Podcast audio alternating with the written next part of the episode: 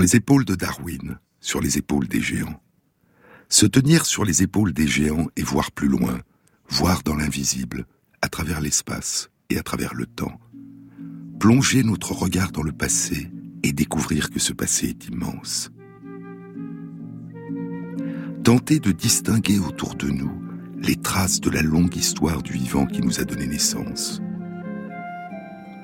Entrevoir des âges depuis longtemps révolus, où la nature se déployait, mais où nous n'étions pas encore.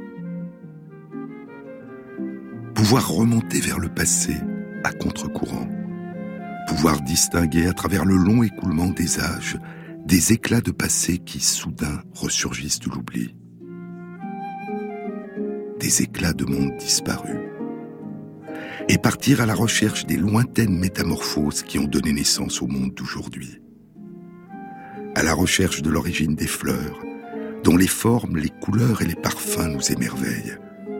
À la recherche de l'origine de l'extraordinaire diversité des plantes à fleurs qui peuplent les forêts, les savanes, les prairies, nos potagers et nos jardins.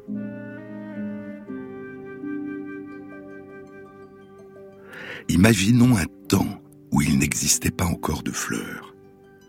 Les plantes qui règnent alors sur le monde sont les fougères, et des plantes à graines, les gymnospermes, littéralement à graines nues. Aujourd'hui, les seuls descendants des gymnospermes sont les conifères, les cicadales, qui ressemblent à des palmiers, et les plantes du genre Gnetum, des arbres et des buissons tropicaux, et le ginkgo biloba. Puis un jour émergent les premières plantes à fleurs, qu'on appellera les angiospermes, littéralement à graines dans un récipient. Aujourd'hui, elles règnent sur le monde et comportent environ 350 000 espèces. L'année 1875, Darwin a 66 ans. Cela fait 16 ans qu'il a publié De l'origine des espèces, 4 ans qu'il a publié La généalogie de l'homme trois ans qu'il a publié l'expression des émotions chez l'homme et les animaux, mais durant toute sa vie, il a aussi été passionné par les plantes. Il a publié sur les moyens variés, sur les ruses variées par lesquelles les orchidées britanniques et étrangères sont fécondées par les insectes. Un livre consacré à l'extraordinaire évolution des coadaptations entre les orchidées et les insectes qui les pollinisent. Il a publié les variations des animaux et des plantes par l'effet de la domestication.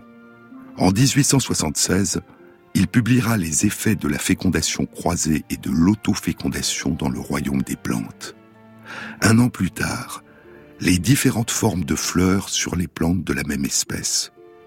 Et en 1880, son avant-dernier livre qu'il écrira avec son fils Francis est intitulé The Power of Movements in Plants, le pouvoir, la capacité de mouvement des plantes. En cette année 1875, il publie Les plantes insectivores. Mais depuis quelques années, il a commencé à être de plus en plus préoccupé par une nouvelle question, par un nouveau problème, celui de l'origine des plantes à fleurs. Un mystère, un abominable mystère, écrira Darwin.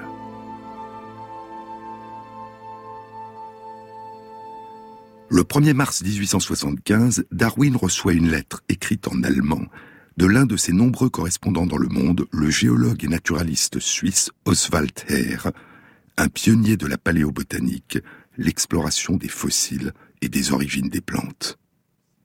L'année précédente, Oswald Herr a été distingué par la Société de géologie de Londres, qui lui a décerné sa plus haute récompense, la médaille Wollaston. Je n'ai pas de difficulté à comprendre la langue anglaise, commence Herr, mais j'ai de grandes difficultés à l'écrire. C'est pourquoi je prends la liberté de vous envoyer une lettre rédigée en allemand. Mon très honorable monsieur, poursuit Herr, votre lettre amicale de l'an dernier, dont je vous remercie beaucoup, bien que trop tardivement, m'encourage à vous faire parvenir le troisième volume de mon livre sur les fossiles de fleurs des régions arctiques. Puis il décrit ses découvertes, et en particulier celle du plus ancien fossile de plantes à fleurs, un unique fossile de dicotylédone vrai découvert dans les strates géologiques de craie supérieure. Les strates de craie correspondent à la période du Crétacé qui s'étend d'il y a 145 millions d'années à il y a 66 millions d'années. Le nom Crétacé vient du latin creta, la craie, et la plupart des grands dépôts de craie dans le monde datent de cette période. Le Crétacé supérieur est une période qui s'étend d'il y a environ 100 millions d'années à il y a 66 millions d'années, le moment de la grande extinction qui verra la disparition de tous les dinosaures, à l'exception de ceux qui sont des oiseaux.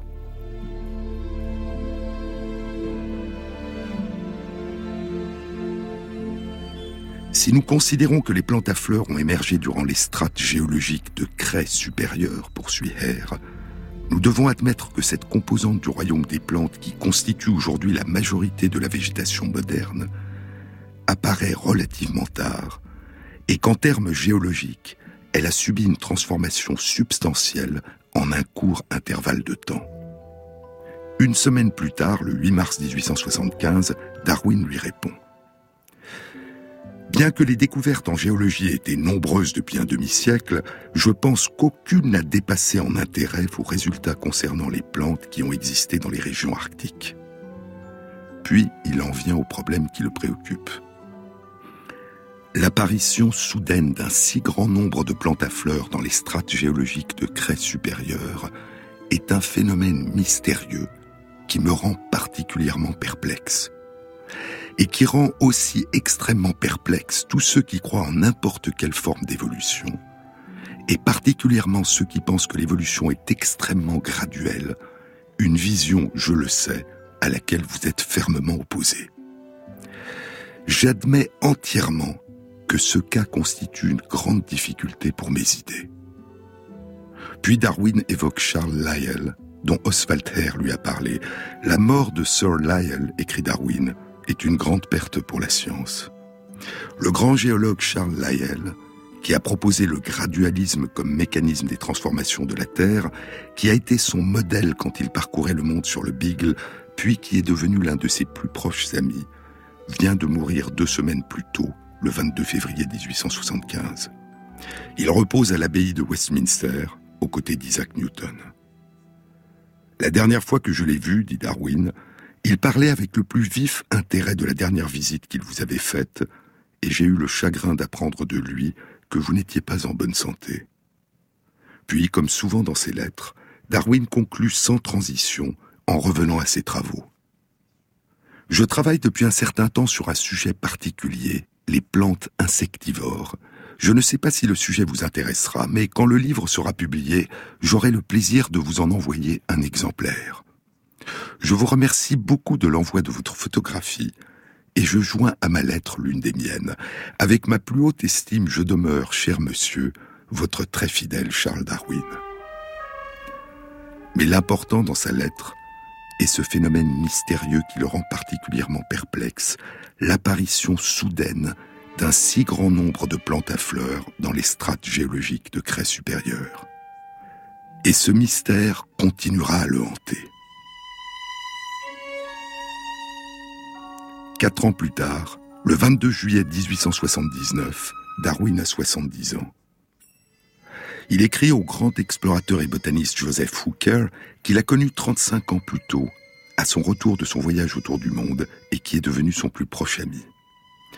Le développement rapide, écrit Darwin, le développement rapide pour autant que nous puissions en juger de l'ensemble des plantes à fleurs est un abominable mystère. Deux ans plus tard, le 6 août 1881, Darwin, dans une lettre à Hooker, revient sur l'abominable mystère. Rien n'est plus extraordinaire dans l'histoire du royaume des plantes, il me semble, que le développement apparemment soudain et abrupt des plantes supérieures. Comment les plantes les plus complexes et les plus diverses, les plantes à fleurs, ont-elles pu émerger et se diversifier en une seule période géologique, le Crétacé supérieur Ce qui plonge Darwin dans la perplexité, ce qui lui apparaît comme un abominable mystère, c'est ce surgissement apparemment soudain de la complexité de la diversité. Je vous avais dit dans une précédente émission que pour Darwin, natura non facit saltum, la nature ne fait pas de saut. Elle ne peut agir, dit-il, que par de petits pas lents sur des millions de générations. Les changements se produisent graduellement, par degrés, par le processus de sélection graduelle de changements infinitésimaux. L'esprit ne peut pas appréhender la pleine signification du terme un million d'années. Il ne peut pas faire la somme et percevoir le plein effet de nombreuses variations minimes accumulées durant un nombre presque infini de générations. Et encore, nous ne percevons rien de ces lents changements en progression jusqu'à ce que la main du temps ait marqué le long écoulement des âges.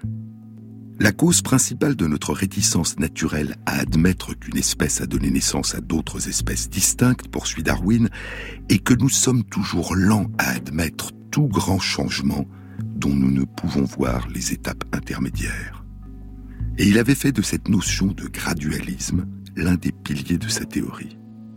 Probablement parce que, comme il le dit, de la croyance à l'existence de sauts dans l'évolution, nous ne pouvons rien dire d'autre que cela est ainsi. Que l'œil, avec tous ces raffinements qui permettent l'ajustement de la focalisation de la vision à différentes distances, l'entrée de différentes quantités de lumière et la correction des aberrations sphériques et chromatiques, ait pu être formé par la sélection naturelle semble, je le confesse librement, absurde au plus haut degré, avait écrit Darwin dans De l'origine des espèces.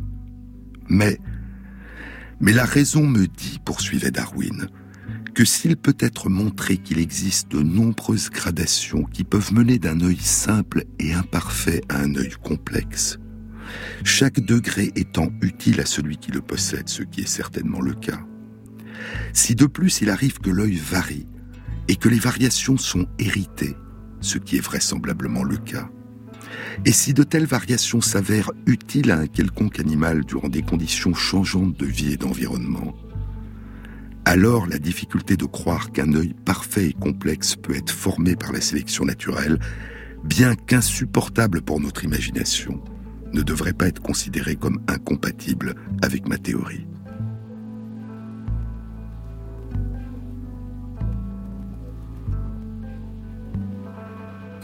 De l'évolution graduelle, on peut tenter de reconstituer pas à pas la part des effets adaptatifs, la part des effets de variation aléatoire et la part des effets de sélection naturelle en fonction de la stabilité ou des changements de l'environnement. On peut espérer pouvoir retracer un arbre généalogique. Et l'on peut espérer pouvoir répondre à la question comment? de manière beaucoup plus fine et plus riche qu'en se contentant de dire simplement cela est ainsi la nature a procédé par saut. Non seulement Darwin affirmera que le gradualisme est l'explication la plus satisfaisante, la seule explication satisfaisante d'un point de vue scientifique, mais il ajoutera que s'il pouvait être démontré qu'il existe un organe complexe qui n'aurait pas pu être formé par une succession de petites modifications, alors ma théorie s'effondrerait totalement. S'il pouvait être prouvé qu'une forme complexe de nouveauté pouvait surgir brusquement d'un saut, alors, dit-il, ma théorie perdrait toute validité. Durant toute son existence, écrira au début des années 1980 l'évolutionniste Ernst Mayr, Darwin a pris beaucoup de peine à reconstruire une évolution graduelle pour expliquer des phénomènes qui, à première vue, semblaient clairement résulter d'une émergence soudaine. Et ainsi, l'abominable mystère était celui d'un saut l'émergence soudaine des plantes à fleurs en l'espace d'une seule période géologique.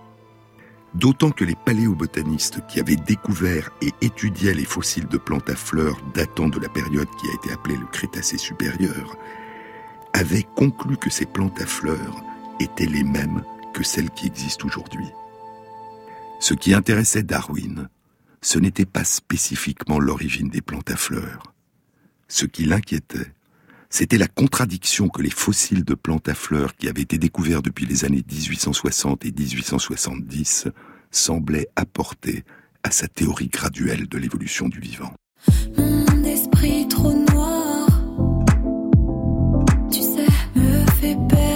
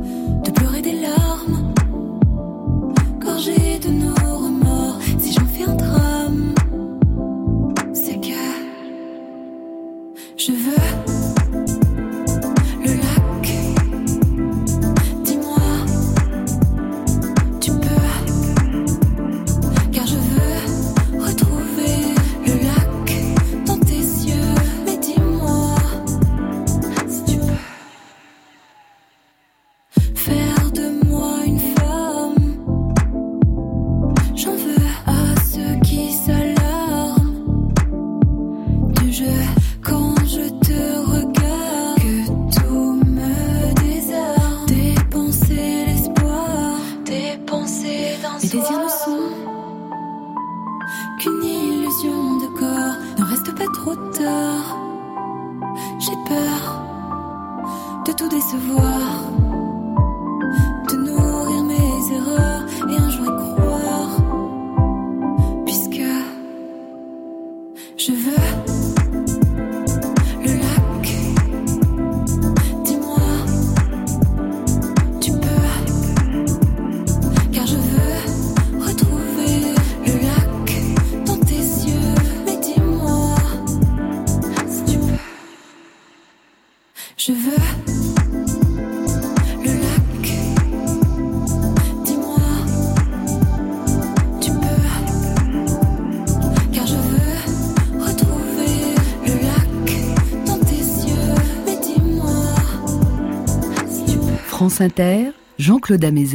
Dès la première édition de l'origine des espèces et dans toutes ses rééditions, Darwin avait consacré un chapitre à ce qu'il appelait l'imperfection des données géologiques.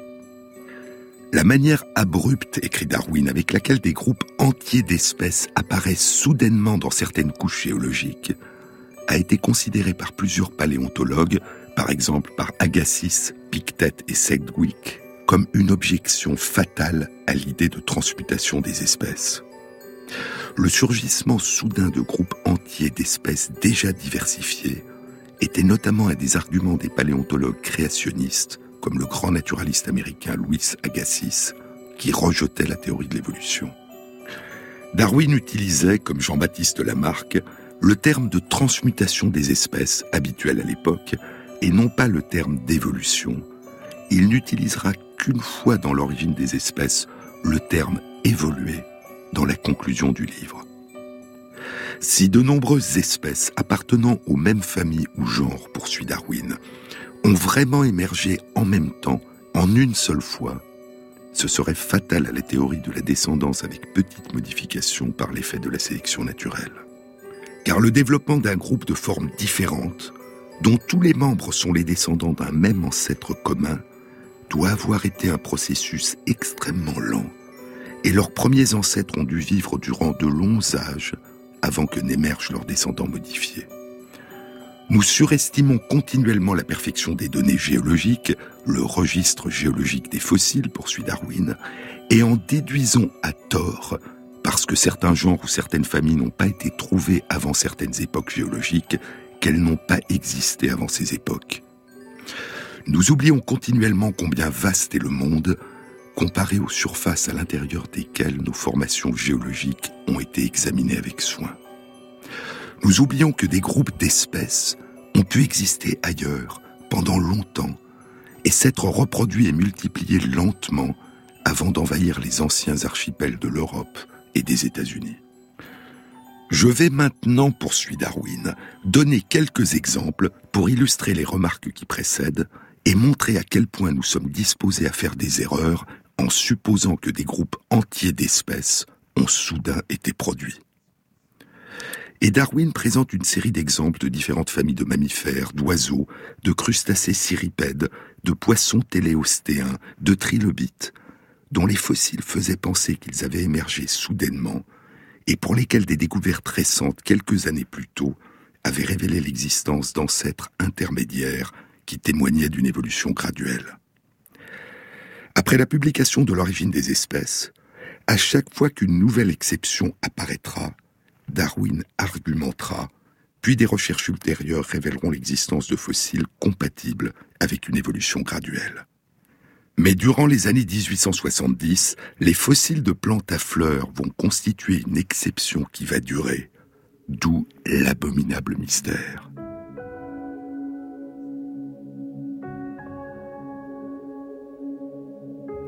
Dans sa lettre de 1875 à Oswalter, Darwin avait insisté sur une autre possibilité. La découverte de la présence d'au moins une véritable plante à fleurs à la période du Crétacé inférieur inciterait à spéculer que les plantes de cette grande famille devaient déjà avoir évolué et s'être développées dans quelques régions isolées. Et ensuite, à cause de changements de l'environnement géographique, elles auraient enfin réussi à s'échapper de ces quelques régions isolées et se seraient rapidement répandues à travers le monde. Quatre ans plus tard, le 22 juillet 1879, dans sa lettre à Joseph Hooker, Darwin écrivait J'ai imaginé qu'il y a peut-être eu, durant de longs âges, un petit continent isolé dans l'hémisphère sud, qui a servi de lieu de naissance aux plantes à fleurs, mais ceci, je l'admets, est une conjecture terriblement pauvre encore deux ans, et le 6 août 1881, dans une lettre à Joseph Hooker, Darwin revient à nouveau sur cette idée. Je me suis parfois demandé s'il n'existait pas quelque part durant de longs âges un continent extrêmement isolé, peut-être proche du pôle sud. Et cinq jours plus tard, le 11 août 1881, il répète à Joseph Hooker J'ai été tellement étonné par la soudaineté apparente de l'émergence des plantes à fleurs que j'ai parfois imaginé que leur développement aurait pu se poursuivre lentement, durant une immense étendue de temps, dans un continent isolé ou une grande île, peut-être proche du pôle sud. Darwin mourra huit mois plus tard. C'est sa dernière allusion écrite à l'abominable mystère. Ce que suggère Darwin, c'est que les traces de l'apparition soudaine des plantes à fleurs dans la plupart des régions du monde ne traduiraient pas leur naissance soudaine, mais leur diffusion. Leur émergence, dit-il, a dû se faire graduellement, petit à petit, initialement dans des endroits isolés. Et si on n'a pas encore trouvé de fossiles de cette lente émergence, c'est parce qu'elle s'est produite dans quelques endroits seulement. Et l'avenir allait, une fois encore, confirmer la validité de ses intuitions. Comment s'est déroulée l'extraordinaire diversification des plantes à fleurs? Il y a un peu plus de huit ans, à la fin de l'année 2007, une synthèse concernant cette question était publiée dans Nature par Michael Frolich et Mark Chase des Jardins royaux botaniques de Kew en Grande-Bretagne. La synthèse commençait ainsi. Il y a moins d'une douzaine d'années, même les questions les plus basiques concernant l'origine des plantes à fleurs étaient l'objet de controverses, y compris la nature des fleurs les plus anciennes, quelle sorte de plantes avaient pu donner naissance aux plantes à fleurs, et les contours de leur trajectoire au cours de l'évolution? Et les auteurs décrivaient les trois approches qui avaient commencé à éclairer ces questions. L'analyse de plus en plus minutieuse des fossiles déjà découverts de plantes à fleurs et de leur pollen, et la découverte de nouveaux fossiles et de nouveaux pollens. L'analyse encore incomplète de l'ADN des plantes à fleurs actuelles et de leurs cousines, qui permettent de tenter de reconstruire leur généalogie. Et l'étude des mécanismes du développement des plantes à fleurs et de leurs cousines, qui permet de rechercher dans les premières étapes de leur vie des reflets lointains des métamorphoses qui ont scandé leur évolution et leur diversification.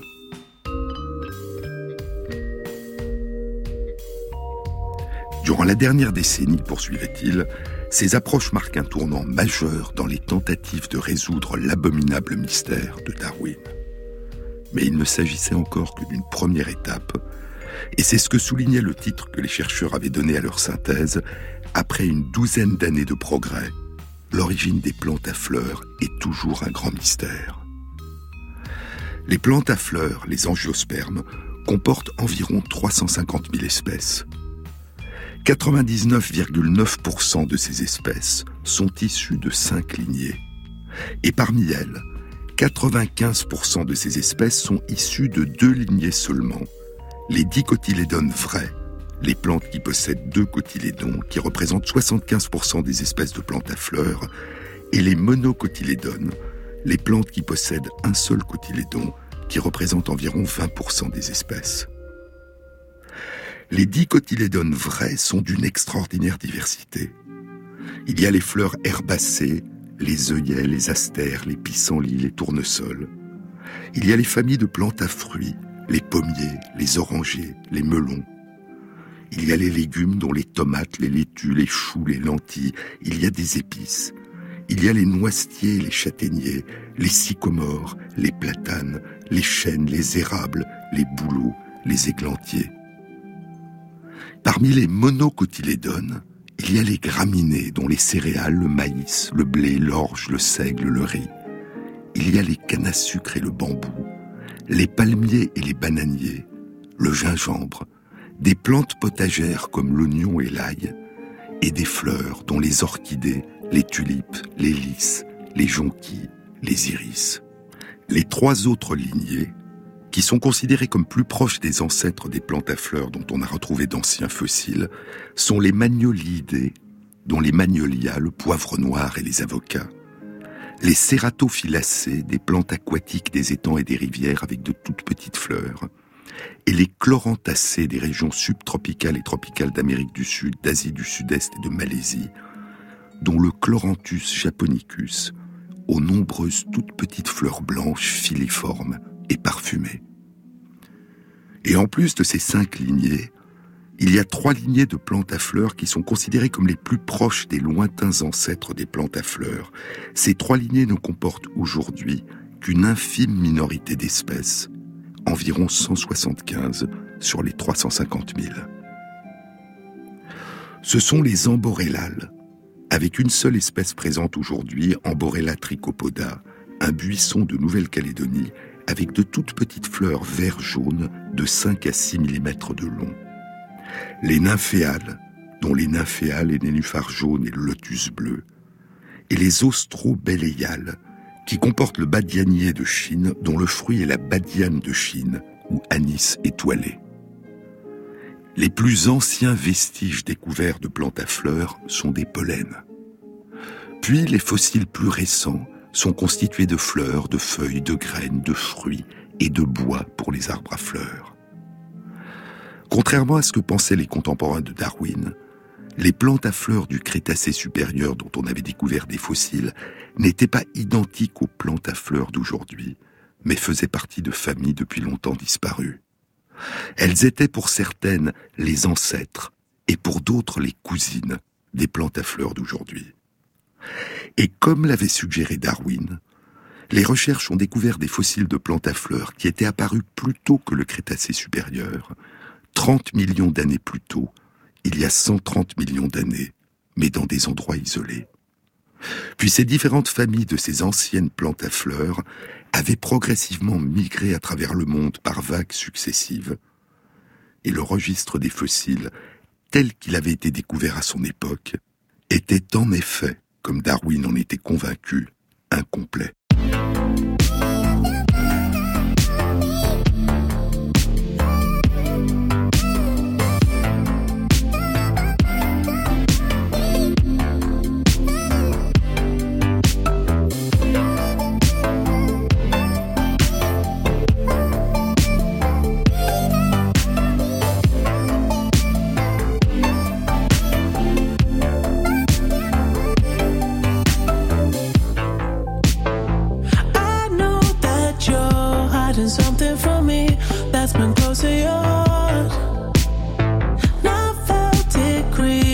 up every day.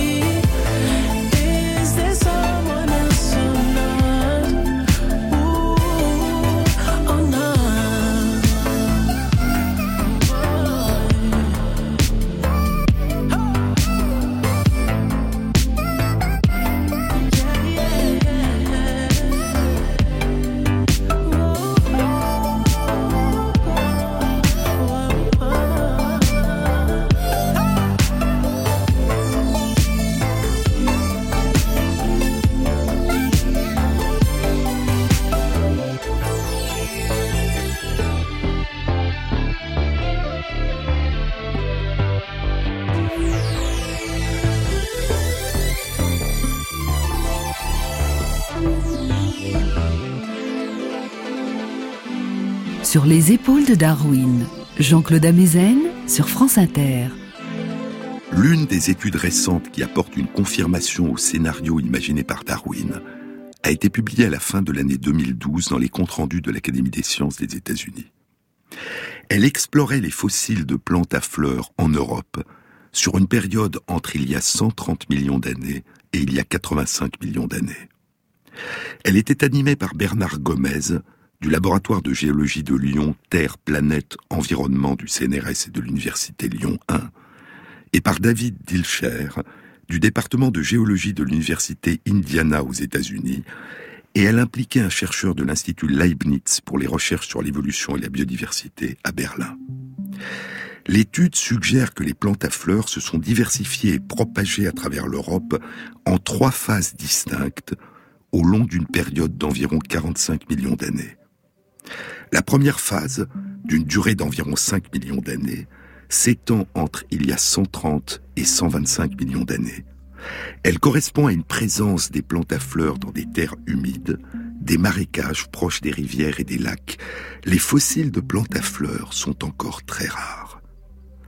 La seconde phase, d'une durée d'environ 25 millions d'années, s'étend entre il y a 125 et 100 millions d'années. Elle correspond à une migration des plantes à fleurs dans des plaines d'inondations près des lits de fleuves, dans des sous-bois. À cette période, les forêts sont constituées de conifères et les fourrés de fougères dominent les prairies. Dans des sédiments datant d'il y a 110 millions d'années au Portugal, sont déjà présents des fossiles de fleurs, de fruits, et de graines abondants et divers. Puis la troisième phase, d'une durée d'environ 15 millions d'années, s'étend entre il y a 100 et 85 millions d'années et correspond à une grande migration des plantes à fleurs dans de nouveaux habitats. À cette époque, les arbres à fleurs, et notamment les platanes et les palmiers, se répandent. L'étude des plus anciens fossiles de plantes à fleurs en Europe, en Amérique du Nord et en Chine indique qu'il y a au moins 130 millions d'années, les plantes à fleurs se développaient dans un environnement aquatique avant d'envahir les terres. L'émergence apparemment soudaine de la diversité des plantes à fleurs correspondrait en réalité à une succession d'étapes au long des temps géologiques, dans des environnements différents. L'étude des plus anciens fossiles de plantes à fleurs et l'étude de la généalogie de la phylogénie des plantes à fleurs actuelles suggère que les premières plantes à fleurs étaient petites, de courte durée de vie, et qu'elles exploitaient des habitats perturbés. Qu'elles ont commencé à se répandre dans des environnements instables où elles bénéficiaient d'un avantage adaptatif. Et que cette expansion et cette diversification s'est accompagnée d'un remplacement progressif des plantes dominantes de l'époque les autres plantes à graines, les gymnospermes, et de très nombreuses familles de fougères. Il y a deux mois et demi, à la fin décembre 2015, une étude publiée dans Nature rapportait la découverte et l'analyse de graines de plantes à fleurs particulièrement bien conservées, datant d'il y a 130 millions à 100 millions d'années. L'étude a été réalisée par Else Marie Fries, du département de paléobiologie du Muséum suédois d'histoire naturelle à Stockholm et de la faculté d'études de l'environnement et des forêts de l'université Yale à New Haven aux États-Unis. En collaboration avec des chercheurs de l'université Yale, du département des sciences de la Terre de l'université de Aarhus au Danemark, de l'Institut Paul Scherrer à Willigen en Suisse et de l'Institut d'ingénierie biomédicale de l'Institut fédéral suisse de technologie à Zurich les chercheurs ont analysé des graines provenant de 11 sites datant d'il y a 130 à 100 millions d'années dans l'est de l'Amérique du Nord et au Portugal. Ces sites contenaient des fleurs, des fruits et des graines de 75 différents groupes de plantes à fleurs. Ces plantes à fleurs ont disparu depuis longtemps. Certaines appartiennent à des groupes de fossiles bien décrits, comme Anacostia et Apomatoxia, et d'autres n'ont pas encore été décrites ni nommées. Les graines de ces plantes à fleurs sont très petites, d'une taille de moins de 2 mm et demi, ce qui suggère fortement que les plantes à fleurs adultes étaient aussi petites. L'intérieur des graines a été exploré à l'aide de rayons X obtenus par synchrotron. Dans 50 des 250 graines analysées, les embryons et les tissus nutritifs qui les entourent sont très bien préservés.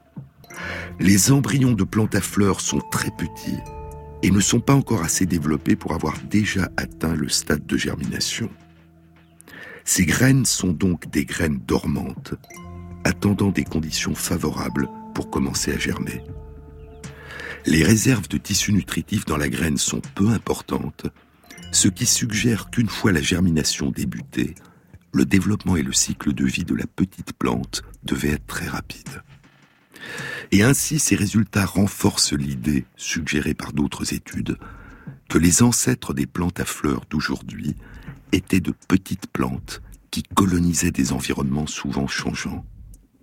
Leurs graines dormaient en attendant des conditions favorables et se développaient alors très rapidement. Contrairement aux plantes à graines sans fleurs qui les entouraient et qui les avaient précédées depuis longtemps, les gymnospermes, comme les conifères, dont le cycle de vie était beaucoup plus lent. Puis les plantes à fleurs ont continué leur extraordinaire diversification, conduisant à une profonde transformation de la végétation de la Terre, la splendeur de cette tapisserie de fleurs et d'arbres à fleurs qui enchante nos yeux, parfume les campagnes, les forêts, les vallées et les montagnes, les champs et les jardins dans toutes les régions du monde, et qui donne naissance aux fruits, aux noix, aux graines et aux légumes dont nous nous nourrissons.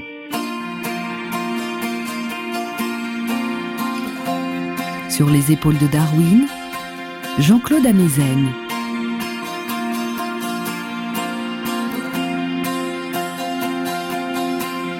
Je me souviens, on avait des projets pour la terre, pour les hommes comme la nature. Faire tomber les barrières, parapets d'Arthur. Fallait voir, imagine notre espoir. On laissait nos cœurs au pouvoir des fleurs jasmin, lilas. C'était nos divisions, nos soldats pour changer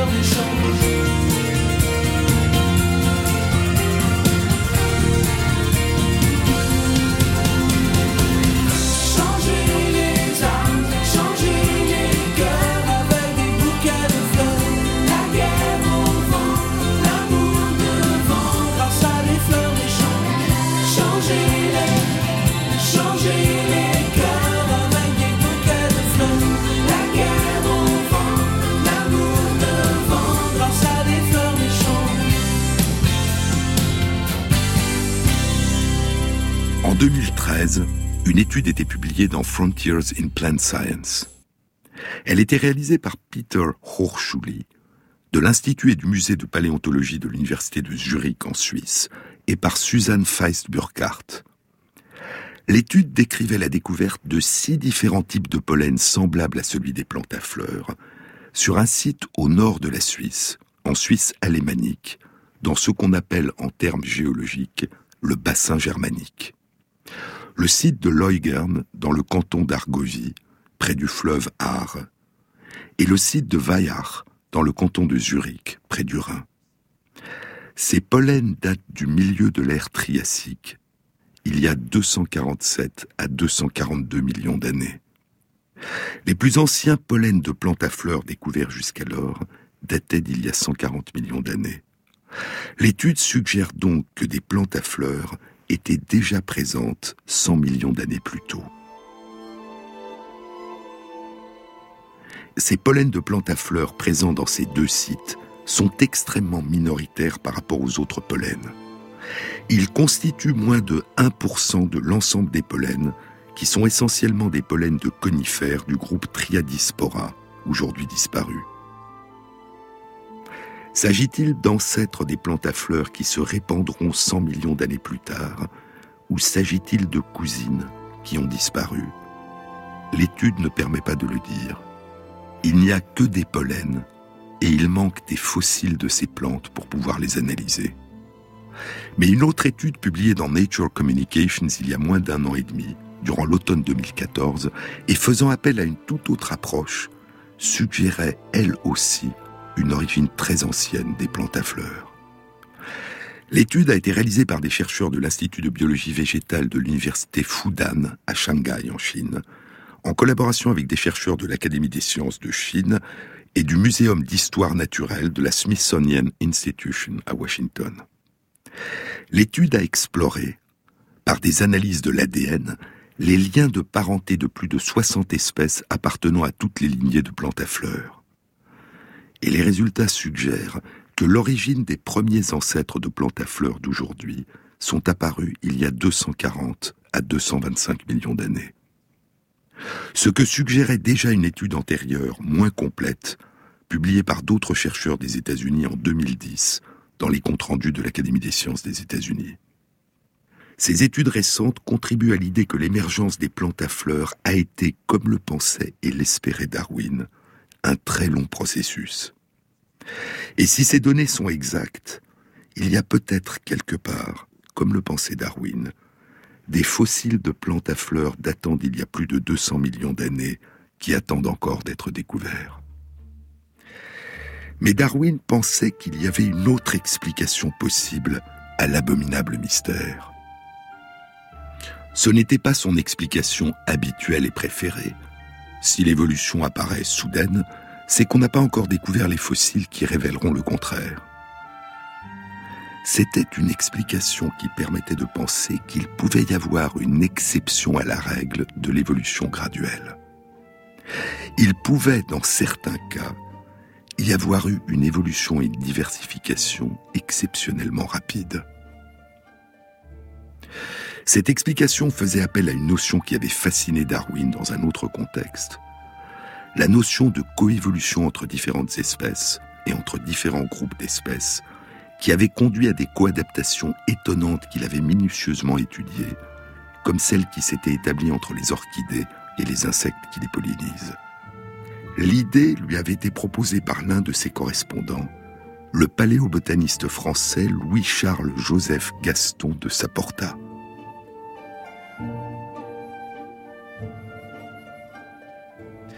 En 1873, dans son livre Paléontologie française ou description des fossiles de la France, plantes de l'ère jurassique, Gaston de Saporta avait proposé que l'interdépendance entre les animaux et les plantes avait joué un rôle dans leur modalité d'évolution, et en particulier qu'une interdépendance entre les insectes pollinisateurs et les plantes à fleurs pouvait avoir été le moteur d'une évolution et d'une diversification rapide des plantes à fleurs. Le 16 décembre 1877, il écrit à Darwin Vous savez combien l'évolution des plantes à fleurs m'a toujours préoccupé et m'a toujours paru un phénomène extrêmement curieux, autant par son immense importance que par l'apparente rapidité avec laquelle il s'est manifesté. le rôle que vous attribuez aux insectes dans la pollinisation, ainsi que le fait que la fleur ne s'auto-féconde pas, mais est fécondée par le pollen d'une autre fleur, explique tout. La pauvreté du royaume des plantes pendant si longtemps, en l'absence de certaines catégories d'insectes, et la seule existence des plantes pollinisées par le vent, pauvres en substances succulentes et nutritives. L'absence d'insectes pollinisateurs durant l'ère jurassique m'a frappé, comme elle a frappé M. Oswald Hare. J'ai mentionné cette absence ou cette rareté dans l'introduction de mon livre sur la flore de l'ère jurassique.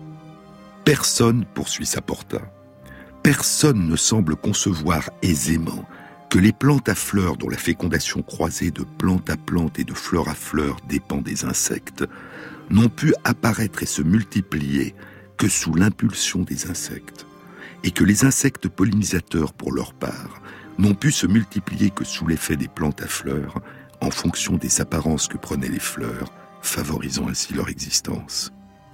Ainsi, les plantes à fleurs et les insectes, du fait de leur connexion, ont été à la fois cause et conséquence de leur développement respectif, les plantes à fleurs n'étant pas capables de se diversifier sans insectes, et les insectes n'étant pas capables de se nourrir de beaucoup de nectar et de pollen, tant que le royaume des plantes était presque exclusivement composé de plantes pollinisées par le vent. Une semaine après avoir reçu sa lettre, le 24 décembre 1877, Darwin, enthousiaste, répond à sa porta. Votre idée que les plantes à fleurs ne se sont pas développées en force jusqu'à ce que les insectes pollinisateurs aient émergé me paraît une idée splendide. Je suis surpris que cette idée ne me soit jamais venue à l'esprit, mais c'est toujours la réaction quand on entend pour la première fois une explication nouvelle et simple d'un phénomène mystérieux. Votre idée, que je l'espère vous allez publier, va beaucoup plus loin et bien plus importante. Un an et demi plus tard, le 22 juillet 1879, dans sa lettre à Joseph Hooker dont je vous ai parlé et où il utilise l'expression l'abominable mystère, Darwin mentionne l'idée de Gaston de Saporta. Saporta pense qu'il y a eu un développement étonnamment rapide des plantes à fleurs dès que les insectes qui fréquentent les fleurs sont apparus et ont favorisé la fécondation croisée des plantes. Et dans sa lettre du 6 août 1881, huit mois avant sa mort, Darwin le mentionne à nouveau. J'ai été grandement intéressé par l'idée que Saporta m'a proposée il y a quelques années de façon très détaillée et que, je l'espère, il a publié depuis comme je l'ai poussé à le faire. L'idée selon laquelle, dès que les insectes qui fréquentent les fleurs se sont développés, une énorme impulsion a été fournie au développement des plantes à fleurs par l'effet de la fécondation croisée. Les recherches récentes suggèrent que les deux hypothèses adoptées par Darwin pour défendre sa théorie et expliquer l'abominable mystère, une longue période d'évolution des plantes à fleurs dans des régions isolées avant leur migration à travers le monde, puis une énorme impulsion donnée à leur diversification par leur relation avec les insectes pollinisateurs, les recherches récentes suggèrent que ces deux hypothèses ne sont pas alternatives ou antagonistes, mais complémentaires.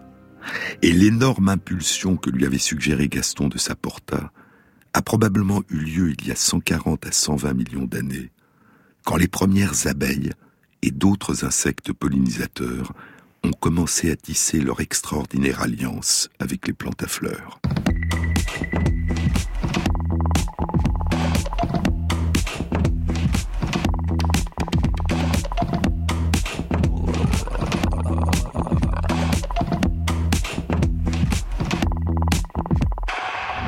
Cette émission a été réalisée par Christophe Imbert avec à la prise de son Mathias Alléon, au mixage Élise Christophe et Jean-Baptiste Audibert pour la programmation des chansons. Et merci à Christophe Magère qui met en ligne sur la page de l'émission Sur les épaules de Darwin, sur le site franceinter.fr, les références aux articles scientifiques et aux livres dont je vous ai parlé. Bon week-end à tous. À samedi prochain.